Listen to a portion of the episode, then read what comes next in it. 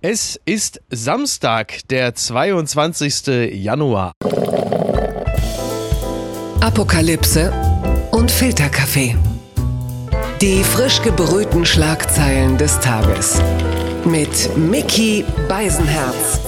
Einen wunderschönen Samstagmittag und herzlich willkommen zu Apokalypse und Filterkaffee mit der Wochenendbeilage. Und auch heute blicken wir ein bisschen auf das, was unter der Woche so los war, was, so an diesem Wochenende los ist, was umtreibt uns, was ist von Gesprächswert, was ist vielleicht womöglich komplett irre. Und äh, das möchte ich gerne mit ihm besprechen. Er ist Popstar, DJ, und Podcaster zusammen mit Andreas Loff heißt es bei ihm, ich hab dich trotzdem lieb. Heute habe ich ihn mir einfach mal ausgeborgt. Herzlich willkommen, Uli Petzokat. Hallo Miki, vielen Dank für die Einladung. Aber die Anmod, die kann auch was ganz anderes anmuten lassen. Popstar, DJ und was so ein Podcaster. Ja, hat leider nicht, hat leider nicht geklappt. Ja, ich bin auch immer, ja, ich bin auch immer erschüttert, wenn man mir dann so mein Resümee vorliest und ich, und erst in dem Moment merke, was ich da eigentlich im Laufe der letzten 44 Jahre angefangen angerichtet ja. habe. Und man das weiß immer, nicht, welcher Name kommt jetzt. Ja, bei mir fehlt dann genau. meistens noch Schmuckdesigner oder so. Ich denke, oh Gott. Sternchen. ja, auch schön. Sehr gut, sehr gut. Ja, äh, das kann ich ja noch machen. Ja, da, da ist ja noch, ich wollte gerade sagen, du bist ja in der Mitte des Lebens, da ist ja alles noch drin. Übrigens auch nach oben hin, sodass äh, sowohl du als auch ich uns wir einen Bugatti Chiron leisten können, den super Sportwagen mit 8 Liter Maschine und bis zu 1600 PS. Der ist nämlich äh, unlängst, ja, gesichtet kann man gar nicht sagen, weil dazu war er zu schnell weg, aber er war gespürt. auf der, ja, gespürt, gespürt, auf der Höhe Potsdam Mittelmark Richtung Magdeburg. Mit 417 Kilometern ist das Ding über die Autobahn gebrettert. Und jetzt ist äh, die große Frage, ist das eigentlich ein Verkehrsvergehen da, wo es kein Tempolimit gibt? Oder äh, ja, also ich gehe mal davon aus, Olli, äh, du bist noch nicht in ähnlichen Temposphären unterwegs gewesen auf der Autobahn. So, nein, nein, auf jeden Fall nicht. Aber ähm, du, ich, ich denke mal, die Strecke, wo er gefahren ist, vielleicht wollte da auch jemand einfach mal er, bei zwei Spaziergängen mit dabei waren und es ging einfach nicht schneller und er musste es einfach so machen. Das, das könnte sein. Aber das alles ist Deutschland, ne? Ich meine, und das erhalten wir uns ja auch, diese diese grenzenlose Freiheit der Geschwindigkeit. Ja, ich werde vermutlich kein Auto mehr äh, fahren, das äh, 417 Kilometer äh, pro Stunde schafft. Ich glaube, das äh, wird irgendwann auch gar nicht mehr möglich sein, weil die Autos dann entsprechend abgeriegelt sind. welche, die 417 Kilometer schaffen. ja, ja, das ist, das ist das aktuelle Angebot. Das ist, äh, das ist richtig. Der Fahrer ist übrigens ein Multimillionär aus Tschechien. Jetzt ist natürlich die Frage, äh, will er in den FC Magdeburg investieren? Das ist dann demnächst dann bei der Bild heißt irgendwie der Magdeburg-Tscheche ne, der als großer Mäzen, oder hat er sich einfach nur verfahren auf dem Weg zur Hertha? Das weiß man nicht so genau. Man weiß nicht, was schöner wäre. Die unbequeme Meinung. Verzicht auf Ehrenvorsitz, das weiß niemand so gut wie Merkel. Das ist ein Kommentar in der FAZ. Und es geht natürlich darum, dass sie A. verzichtet hat, mit Friedrich Merz essen zu gehen und B darauf verzichtet hat, den Ehrenvorsitz der CDU zu haben. Und äh, der Text heißt deshalb, das weiß niemand so gut wie Merkel, weil natürlich niemand so gut wie Merkel weiß, dass dieser Ehrenvorsitz unterm Strich nichts wert ist, denn sie ist ja diejenige, die den Ehrenvorsitzenden Helmut Kohl damals abgesägt hat nach der Spendenaffäre.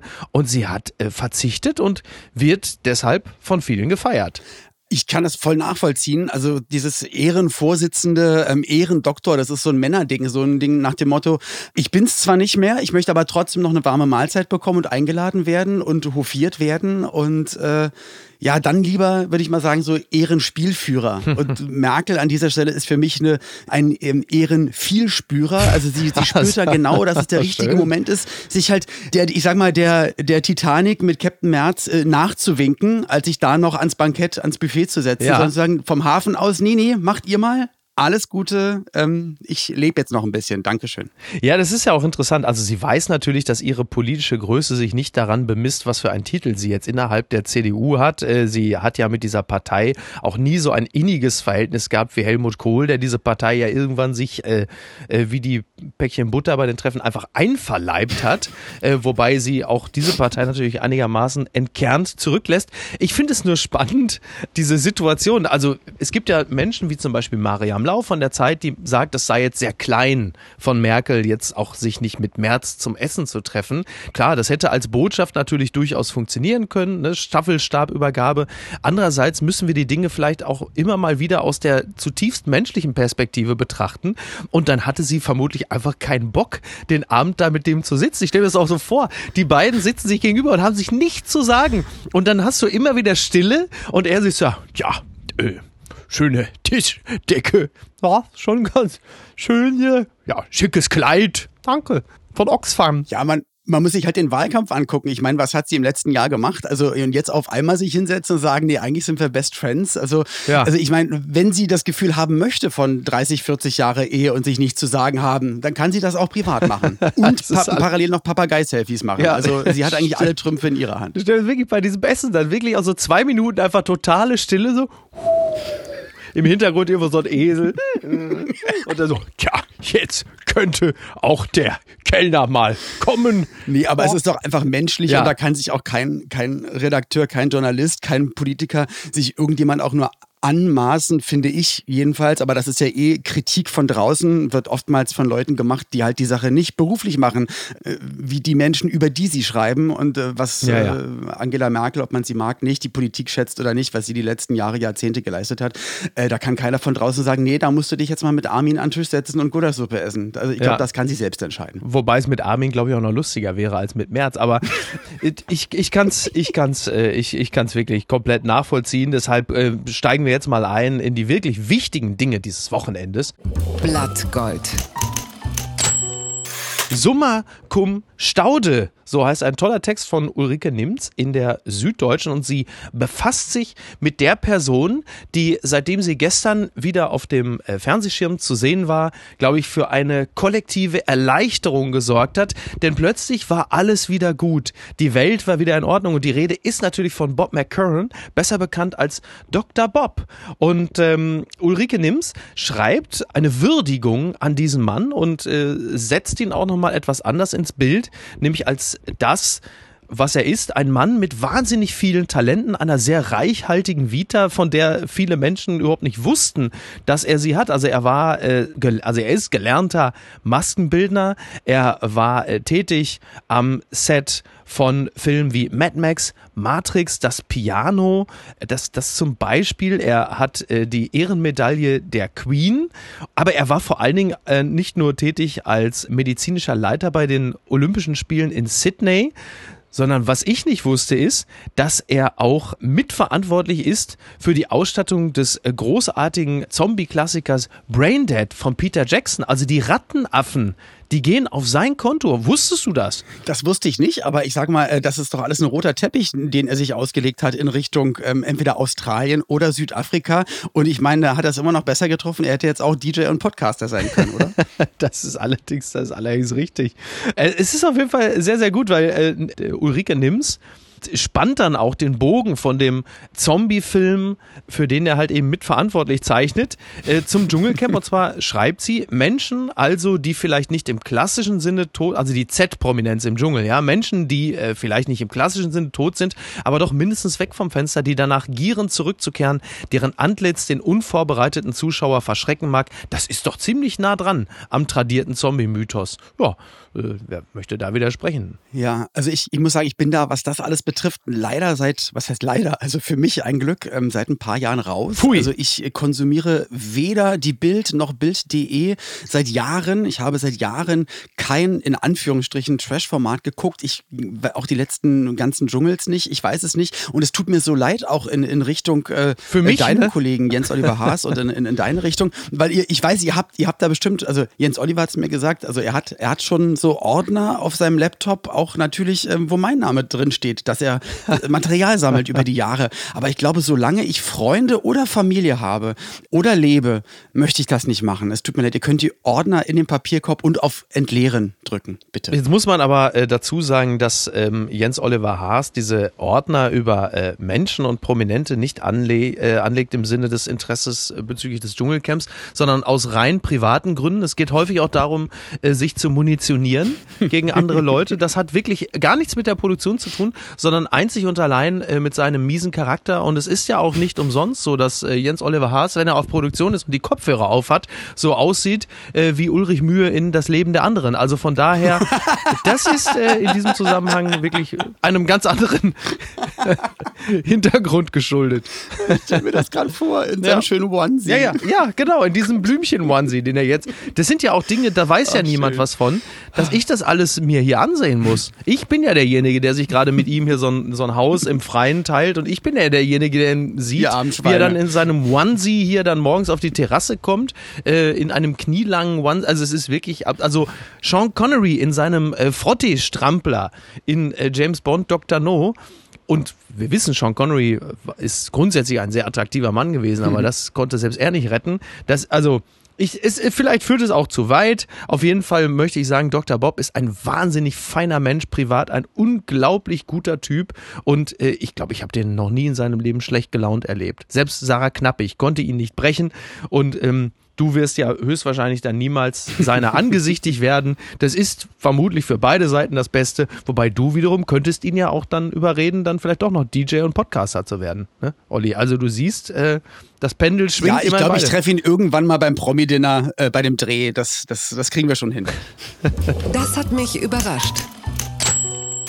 Der Höllentenor ist ein Text, der in der Zeit steht. Ähm, ein Nachruf von Jens Balzer, ebenfalls sehr lesenswert, ist ein Nachruf, der ebenfalls der Höllentenor heißt, von Joachim Henschel in der Süddeutschen Zeitung. Und es geht natürlich um den legendären Meatloaf von vielen Menschen gestern fälschlich ständig als Meatloaf äh, bezeichnet. Äh, nein, Meatloaf, wie die Loafer, ne, weiß man ja, wir als modeinteressierte Menschen, Olli. Und ähm, dieser Künstler, hat er dir etwas bedeutet? Kannst du mit der Musik von Meatloaf etwas anfangen oder ging das komplett an dir vorbei? Ja, also ich gucke mir das natürlich dann auch im Fernsehen an und so ein Nachruf. Ähm, am Ende, man muss das runterbrechen auf, da ist ein Mensch gestorben, das ist tragisch, viel zu früh gestorben. Meine Mutter ist letztes Jahr mit 69 gestorben, er war, glaube ich, 74. Dann hast du eine, eine trauernde Ehe Ehefrau. Bei Leuten, die in der Öffentlichkeit stehen, dann auch noch trauernde Fans. Punkt. So, ja. ähm, das ist schon schlimm genug. Dann, dann hast du Musik oder Kunst oder was auch immer, was Geschmackssache ist. Und da hat man, hat man auch von außen, finde ich, ja, da kannst du immer viel rein interpretieren. Ich, ich beobachte dann immer, dann setzen setzen sich Leute, ehemalige Redakteure von Musikzeitschriften oder so, dann im Fernsehen hin und fangen an zu schwadronieren oder halb ja. gegoogelte Wahrheiten auszupacken. Und äh, ich, ich weiß nicht, dann lass doch die Leute einfach in Ruhe. Da ist jemand gestorben, das ist doof. Dann, ach, also es hat mir jetzt nicht so viel bedeutet, musikalisch. Natürlich, ja. I Would Do Anything for Love kennt man aus den 90ern. Ähm, ich fand ihn als Schauspieler toll. Ja. Ich habe ihn in ein paar Serien gesehen, das fand ich wirklich gut, aber eher wirklich äh, in, in, seiner ganz späten Zeit.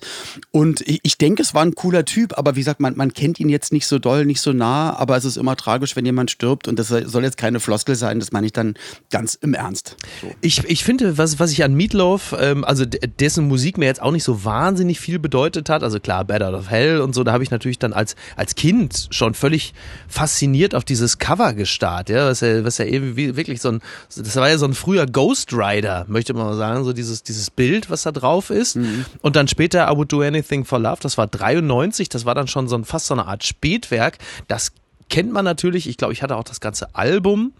Und das Beeindruckende an Meatloaf ist eigentlich, und das, das ist eigentlich das, was man immer feiern sollte, ist, dass es so völlig konträr zu dem Zeitgeist gewesen ist, als es rauskam. Also Bad Out of Hell, das war 77. Zu der Zeit war eine ganz andere Musik äh, angesagt. Das schrieb ja. auch äh, Balzer. Mitte der 70er herrschten ja sonst eher musikalische Verfeinerung und Reduktion. Fleetwood Mac und die Eagles verstiegen sich in immer komplizierten Arrangements. David Bowie nahm seine minimalistische Berlin Trilogie auf. In New York und London entstand der primitivistische Punk und in Better of Hell aber wurde in jeder Hinsicht das Gegenteil zelebriert. Maximalismus, Bombast, volle Lautstärke, brennendes Feuer. Und das finde ich immer das Beeindruckende, wenn ein Künstler halt einfach den komplett konträren Weg zum Zeitgeist wählt.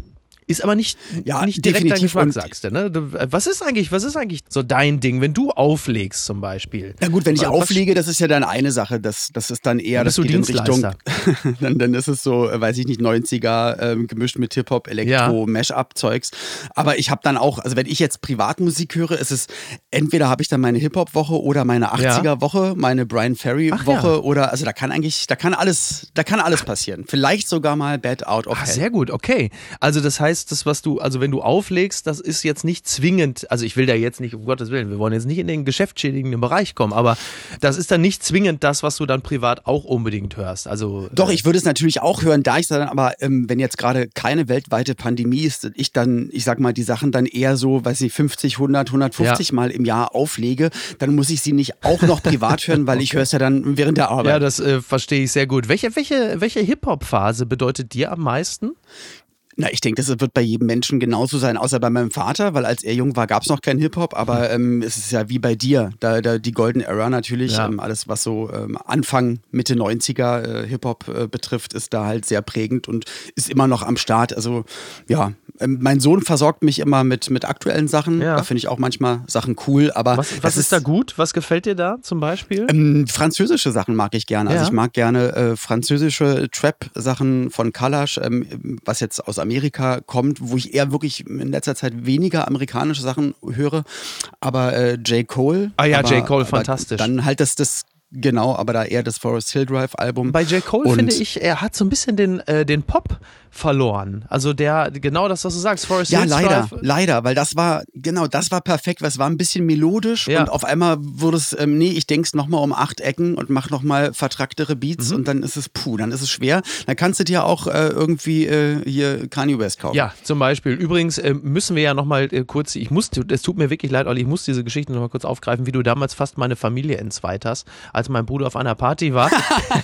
als mein Bruder auf meiner, als, äh, als mein Bruder auf einer Party war, alle hatten natürlich schon so ungefähr 1,7 Promille und er war der, der DJ auf so einer Party und da waren sehr viele mittelalte, euphorisierte Frauen. Und da hat natürlich ein Mann wie mein Bruder äh, es nicht leicht, der dann so Sachen spielen will wie, was weiß ich, äh, keine Ahnung, Eagles, Credence Clearwater Revival oder von mir aus auch äh, neuere, aber eher rockige Sachen, ACDC. Und es kamen immer mehr Frauen ums DJ-Pult und haben gesagt, jetzt geh mal weg und mach mal Oli P. und mach mal Oli P. Die wollten also deine Sachen hören. Und mein Bruder leicht angetrunken hatte irgendwann die Schnauze leid. voll und ging und verließ die Party mit einem Glas Wodka Red Bull ein Mann Anfang 50, das muss man sich mal vorstellen, mit einem Glas Wodka Red Bull und schrie so mehr oder weniger, sagte, ja, dann hört doch euren Oli P., ihr wollt ja nur Oli P. und ging, ging in die Dunkelheit hinein und wurde später vom, und das erzähle ich jetzt öffentlich, ist egal. Von Dr. Bob aufgeschnappt. Von, ja, genau, von seinem deutschen Pendant, meiner Mutter,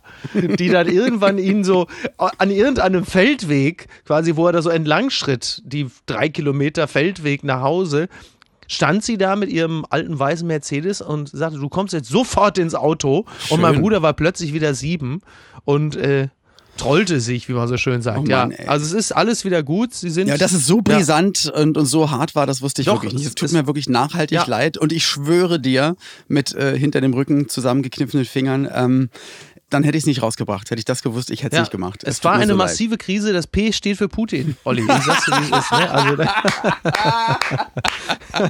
Also, Aber es ist alles wieder gut. Also sie sind äh, Stand jetzt immer noch verheiratet und glücklich und ich wünsche allen. Ach, ja, mein schön. Bruder ist auch wieder nüchtern. Also es ist alles Ach so, gut. mittlerweile. Ach schön. Du. Ja, mittlerweile und, und ist auch schon ein paar Jahre her. Zum Jubiläumshochzeitstag ja. mache ich dann mit Moses P., mit Master P und mit Nick P. machen wir ein schönes Quartett und machen einen schönen Abend. Fantastisch.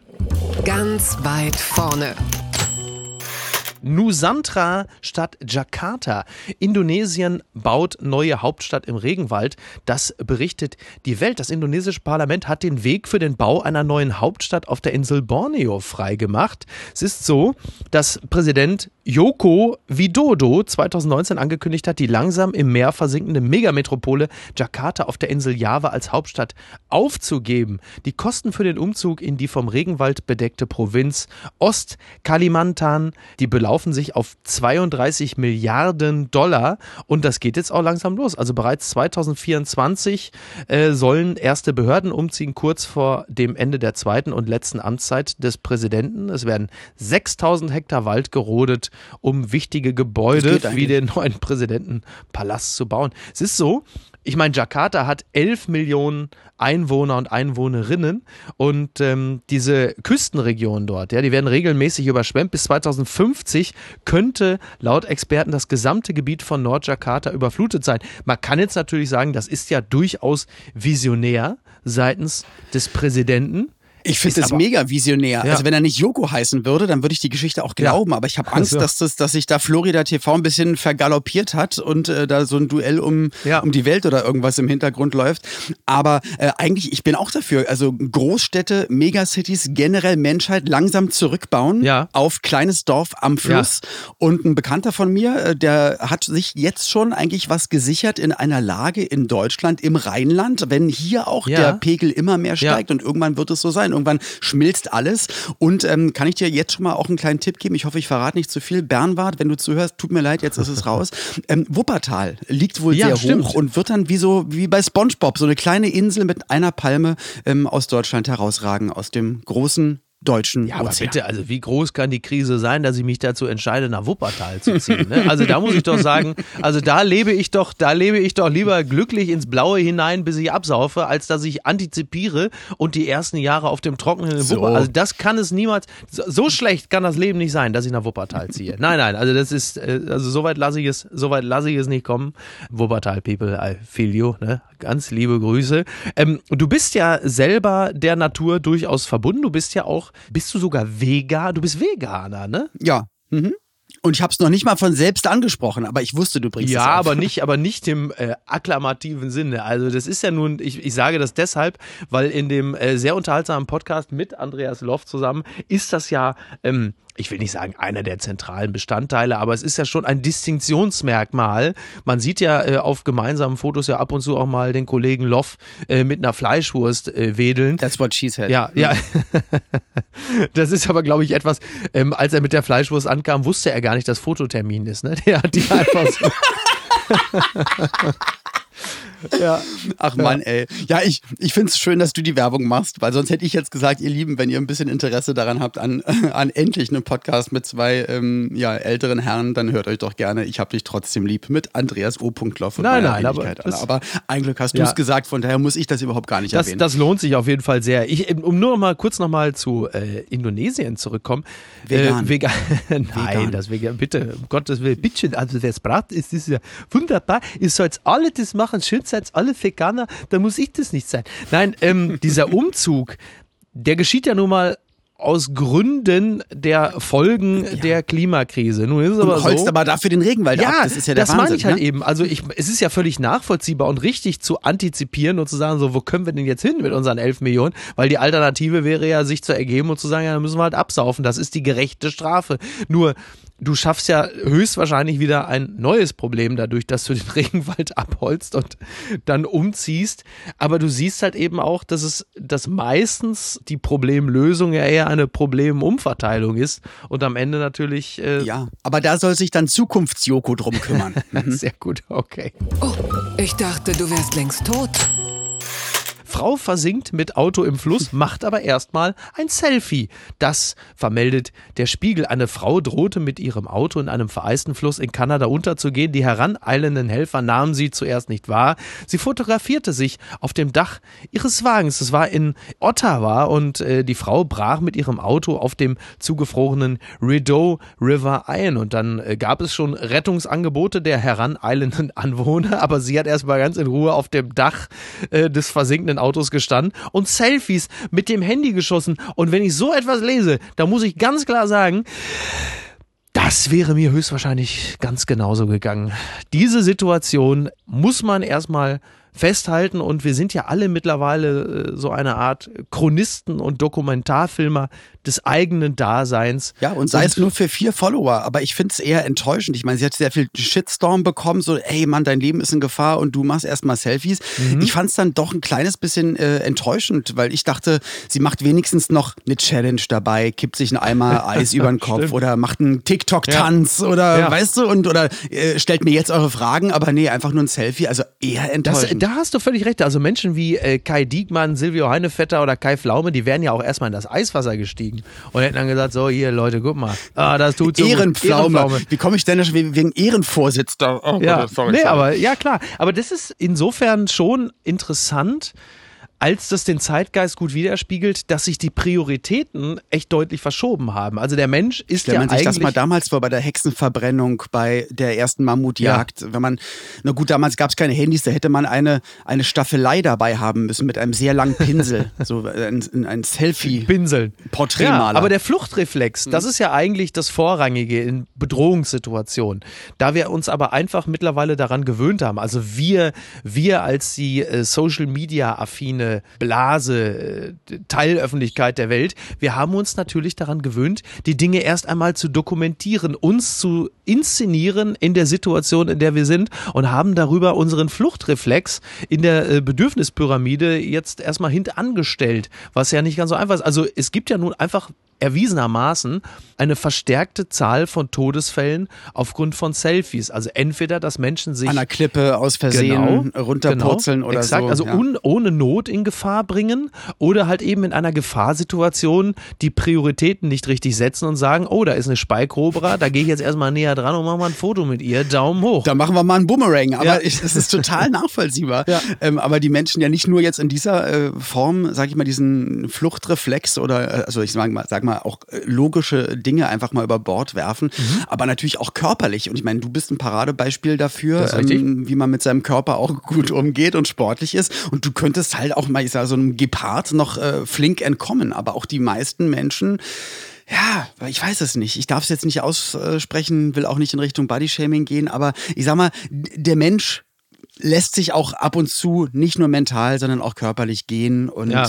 es macht es nicht besser. Also es ist lieb, dass du das sagst. Der Gepard ist allerdings 110 km/h schnell, also er ist nochmal deutlich langsamer. Also ja, auf der A2 ja, würde er jetzt kein, also würde jetzt vielleicht kein großes Aufsehen erregen, zumindest geschwindigkeitsmäßig. Sonst schon, Höhe Magdeburg. Es ist ja äh, mit der Geschwindigkeit, du hast ja gerade gesagt, es ist ja, also ich bin ja hier in einer größeren Gruppe meistens unterwegs und für mich wäre es in diesem Zusammenhang ja gar nicht wichtig, äh, schneller zu sein als der Gepard, sondern ich muss nur schneller sein als der langsamste. Also der Jens Oliver Haas, na klar. Ja, richtig, so.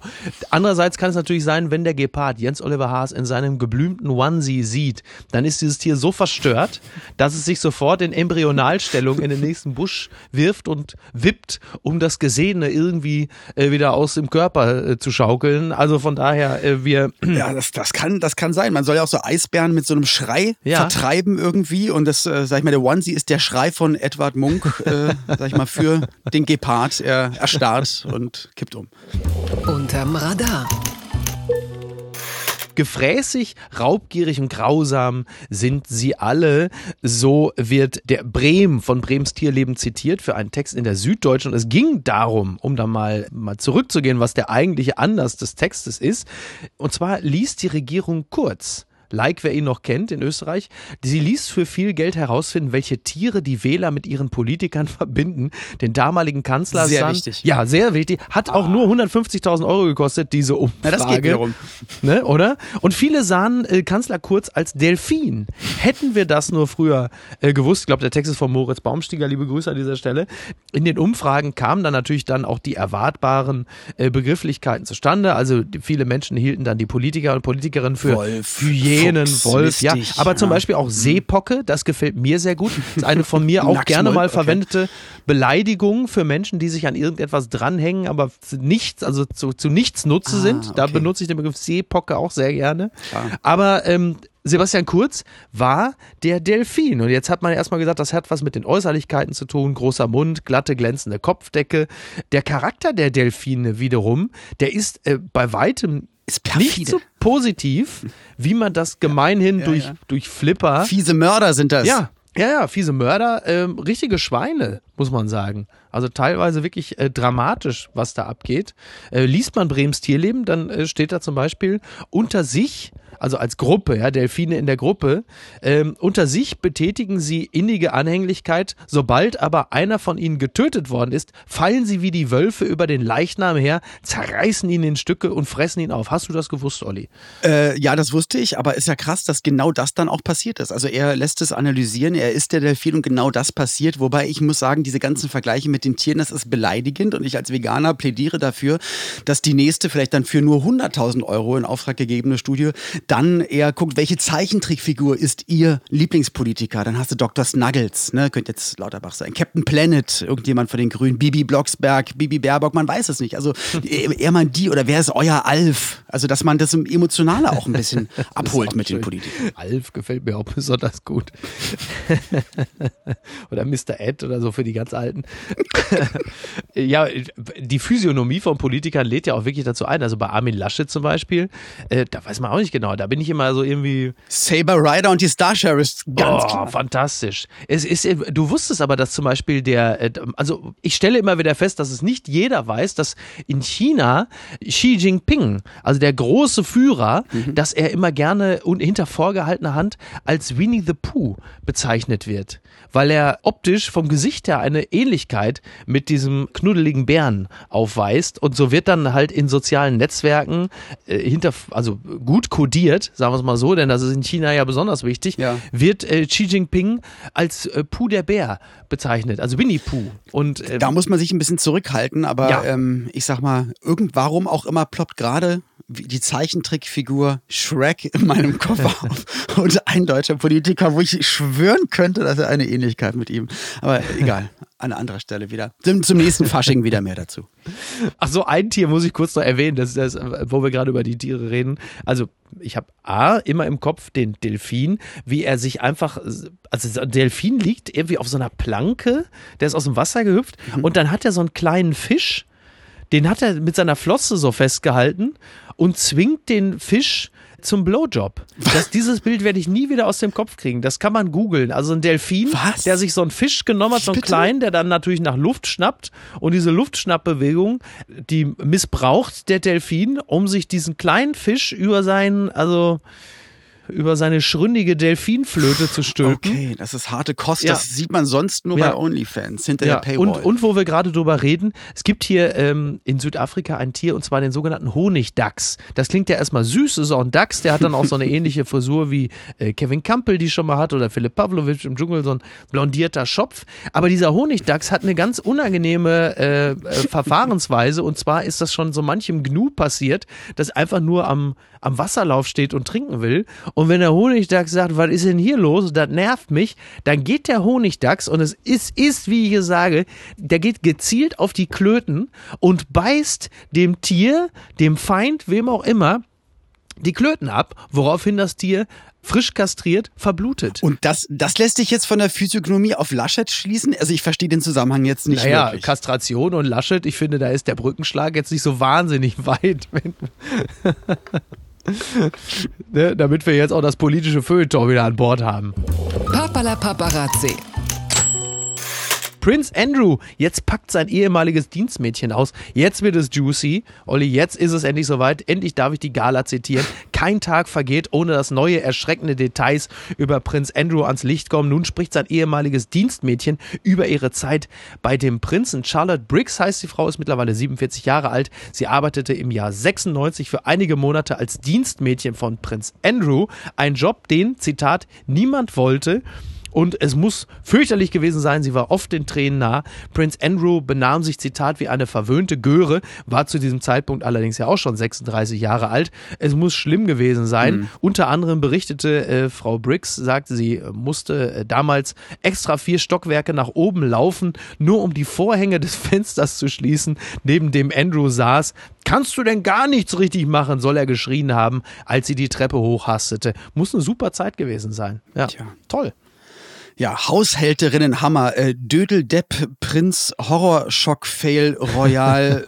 äh, wie könnte man das ja. noch titeln?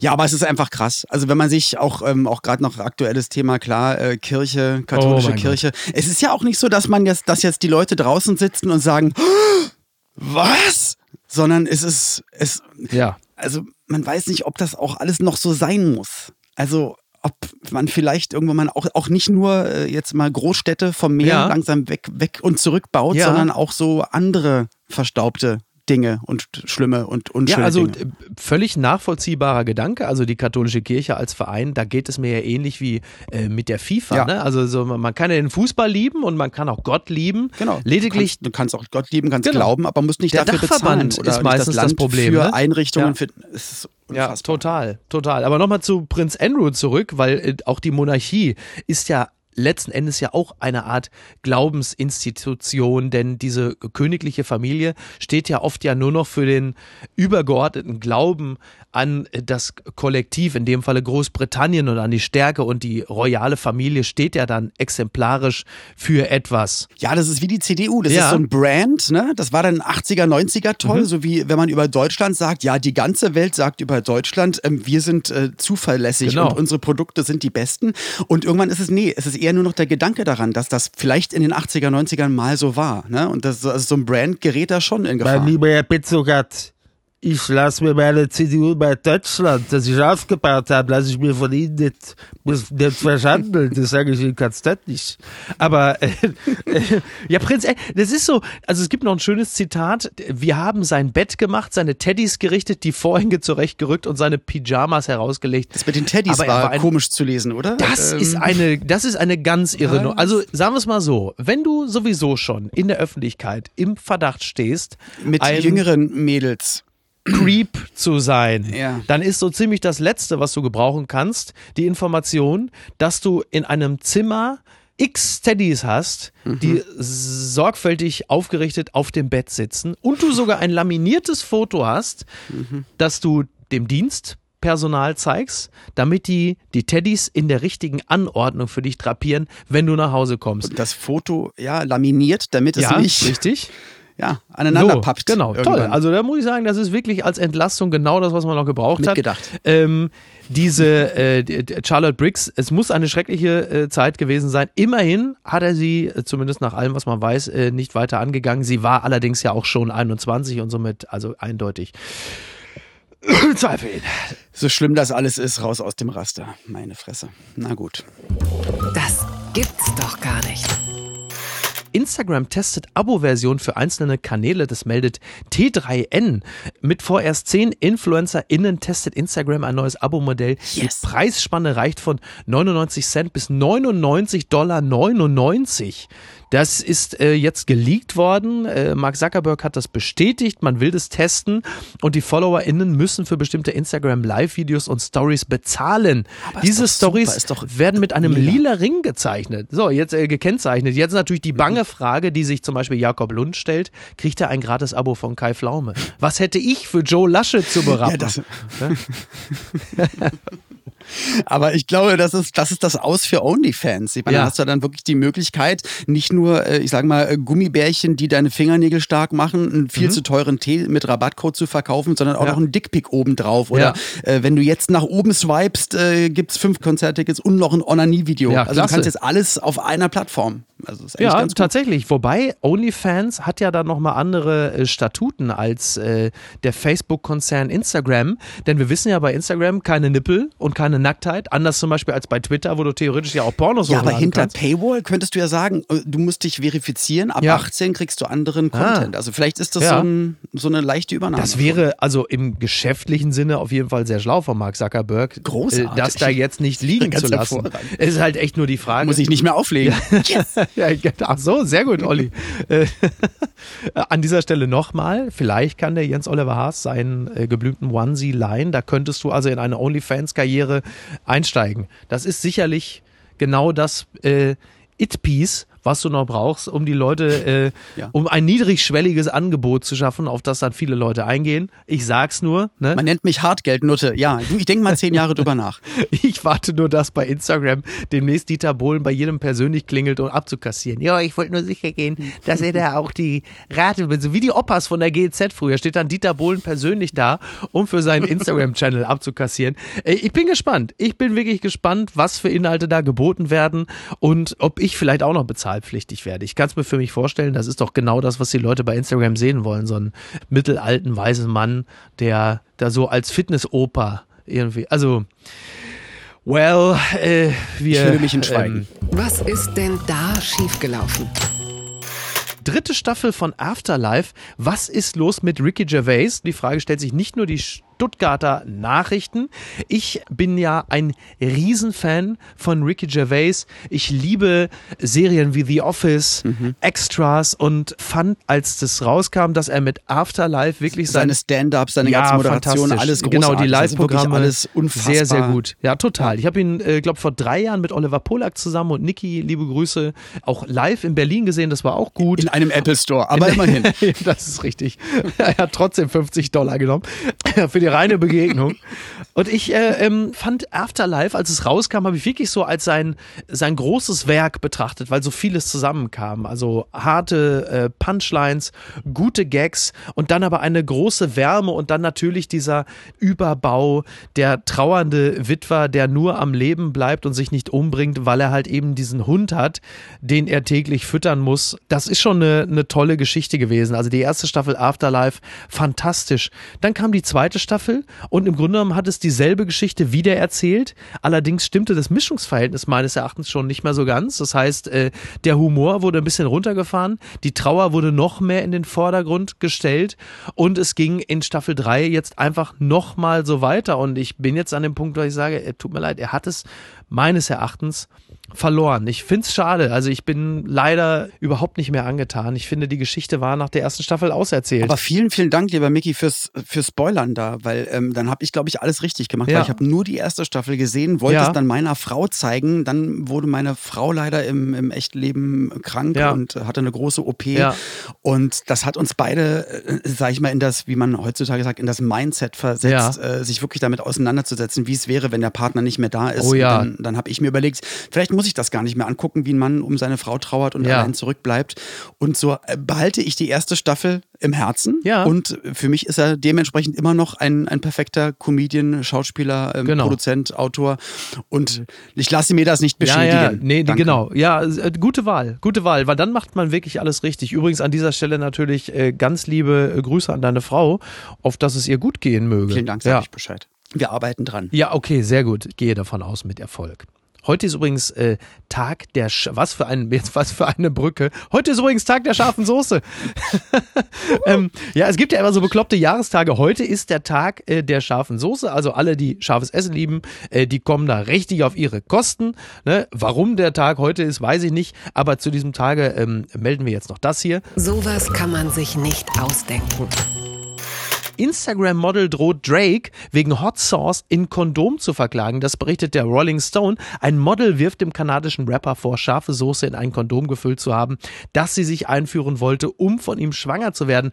Also Drake hat sich mit einem Instagram-Model über eine DM verabredet zu äh, Geschlechtsverkehr. Es war also einvernehmlich, alles gut, in einem Hotelzimmer.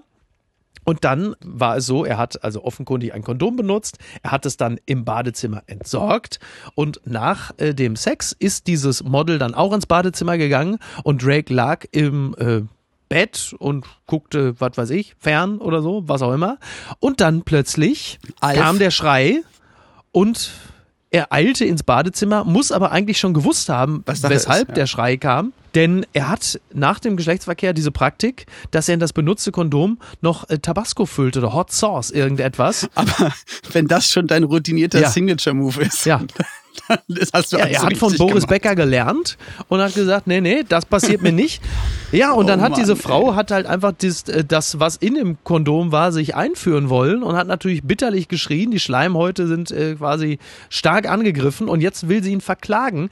Da Aber entschuldige mal, viele, wie, kann, ja. wie kann sie ihn denn Ja. verklagen? Also, also ich meine, da, damit verklagt sie Ja. sich ja selbst. Und sie müsste doch jetzt eher äh, daraus äh, etwas Positives machen. Sie muss Ja. jetzt eine Koop eingehen. Die Firma der Hot Sauce, welche Firma Ja. ist das? Ist die nachhaltig? Ist sie vegan? Rabattcodes äh, oder Kondom-Testimonial? Also man hat ja ganz andere Möglichkeiten, daraus Kap Kapital zu Absolut, ja. schlagen. Bei Drake war Los Vojos. Ich stelle mir halt die Frage, wieso hat sie das nicht gesehen? Also, ich meine, ich bin jetzt kein ähm, Biologe, aber. Also bei mir ist es nicht Ja. rot. Nee, bei mir kommt ja, es auch und ich wollte gerade sagen, also Olli, wir beide wissen, du bist, äh, ich Noch. hab's am Anfang, wir, wir beide, ich hab's ja am Anfang gesagt, du bist Popstar, du bist ein bekannter Mensch, du bist eine Zelebrität. Was ist dein Trick? mein Trick ist einfach äh, ausschließlich und sehr, sehr gerne mit meiner Frau Ja. zu verkehren und das schon sehr lange und hoffentlich auch noch sehr, sehr lange. Ja. Das Schöne ist, man braucht keine Hot Sauce dabei, Ja. ähm, man nimmt seine und äh, ja, muss sich keine Geschichten ausdenken, muss sich nicht über äh, DMs im Internet Das- verabreden, sondern kann, kann sich einfach, und das kennst du auch aus deinem Leben, man kann sich einfach ganz, ganz doll lieben und ein tolles Leben zusammen Das haben. wird, das wird die InTouch nicht gerne hören, aber ich äh, schließe mich den Worten meines Vorredners an. Ähm, verweise an dieser Stelle nochmal auf das tolle Buch. Einmal Hans mit scharfer Soße von Hatice Akyün. An dieser Stelle natürlich absolut passend. Liebe Grüße. Und wir kommen jetzt äh, zum Schluss noch hierzu. Und was schreibt eigentlich die Bild? Post von Wagner. Andrew, Prinz Schande. Gut möglich, dass der Buckingham Palast bald nur noch ein Denkmal für Motten ist. Prinz Andrew, zweitältester Sohn der Queen, ist so missgeraten, dass man ihn nicht mehr edel nennen kann. Und auch nicht die ganze Windsors. Prinz Andrew ist aufgewachsen im Palast. Nannies, Diener betreuten ihn. Seine liebsten Freunde waren 60 Teddybären. Er heulte, wenn seine Teddybären vom Personal in Unordnung gebracht wurden. Im Prinzip ist er ein nutzloser Prinz. Sein älterer Bruder wird König werden, wenn ihre Mutter stirbt. Zweifelhafte Freunde treten in sein Leben. Der pädophile Milliardär Jeffrey Epstein, die rätselhafte Ghislaine Maxwell. Er hat angeblich Sex mit Minderjährigen. Was für ein Prinz lebt da im Königshaus? Prinz Unhold, Prinz Schande. Eine Familie verliert ihr Ansehen. Man wird edel geboren, aber man muss auch edel leben. Herzlichst, Ihr Franz Josef Wagner. Ja, dem ist ja nun wirklich gar nichts mehr hinzuzufügen, oder? Ach, wie schön. Und das, das Schöne ist, weißt du, die, die guten Wagners, die nimmst du Ja. für dich und die schlechten Wagners, die kannst du Ja, Wagner geben. Oder? Super. Genauso halten Oder, wir es. aber so macht ihr es ja schon seit Jahren. Danke. Olli, ich danke dir ganz herzlich. Äh, Ich habe noch ein, ein bisschen Akku auf dem Aufnahmegerät. Ich habe noch ein bisschen Empfang hier draußen in Südafrika. Wir haben es mit Hängen und Würgen geschafft, aber das hat mir wahnsinnig viel Freude gemacht. Lass uns das doch bitte das nächste Mal wieder machen, wenn du möchtest. Super, vielen, vielen Dank. Ähm, kann ich alles nur zurückgeben. Lieber Gruß nach Südafrika und ähm, ja, bis zum nächsten Mal und kommt gut ins Wochenende, ihr lieben Zuckermäuse. Und bis dann. Peter Lohmeier, alles Liebe zum 60. Geburtstag. Ein äh, feiner Kerl und ein hervorragender. Fußballer. Und ich freue mich, ihm demnächst mal wieder irgendeine Bananenflanke auflegen zu können. Also, Jawohl. macht's gut, schönes Wochenende. Dank dir, Olli. Bis zum nächsten Mal. Ciao, ciao. Tschüss. Tschüss. Apokalypse und Filtercafé ist eine Studio Bummens Produktion mit freundlicher Unterstützung der Florida Entertainment. Redaktion Niki Hassania. Executive Producer Tobias Baukhage. Produktion Hanna Marahiel. Ton und Schnitt Niki Fränking. Neue Episoden gibt es immer montags, mittwochs, freitags und samstags. Überall, wo es Podcasts gibt. Stimme der Vernunft und unerreicht gute Sprecherin der Rubriken Bettina Rust. Die Studio Bummens Podcast-Empfehlung. Ich habe das ich hab noch nie gemacht, ne, sowas. Also ich probiere es einfach mal. Hallo, ich bin Frank Thunmann, der Thunmann von Joko und Klaas. Und äh, ich habe jetzt auch einen Podcast. Mache ich mit den Kollegen und Freunden der Basti und Thomas zusammen. Die arbeiten hier auch bei Florida TV. Der Podcast heißt Eulen vor die Säue. Eulen vor die Säue. Und ähm, da wird sehr, sehr viel gelacht. Also 90% wird gelacht. und nebenbei kann man noch ein bisschen was lernen. Über Tonmann zum Beispiel. Oder äh, wie man äh, Lanzen bricht auch. Jeden Donnerstag. Eulen vor die Säue. Überall, wo es Podcasts gibt. Nur für Menschen über 10 Kilo.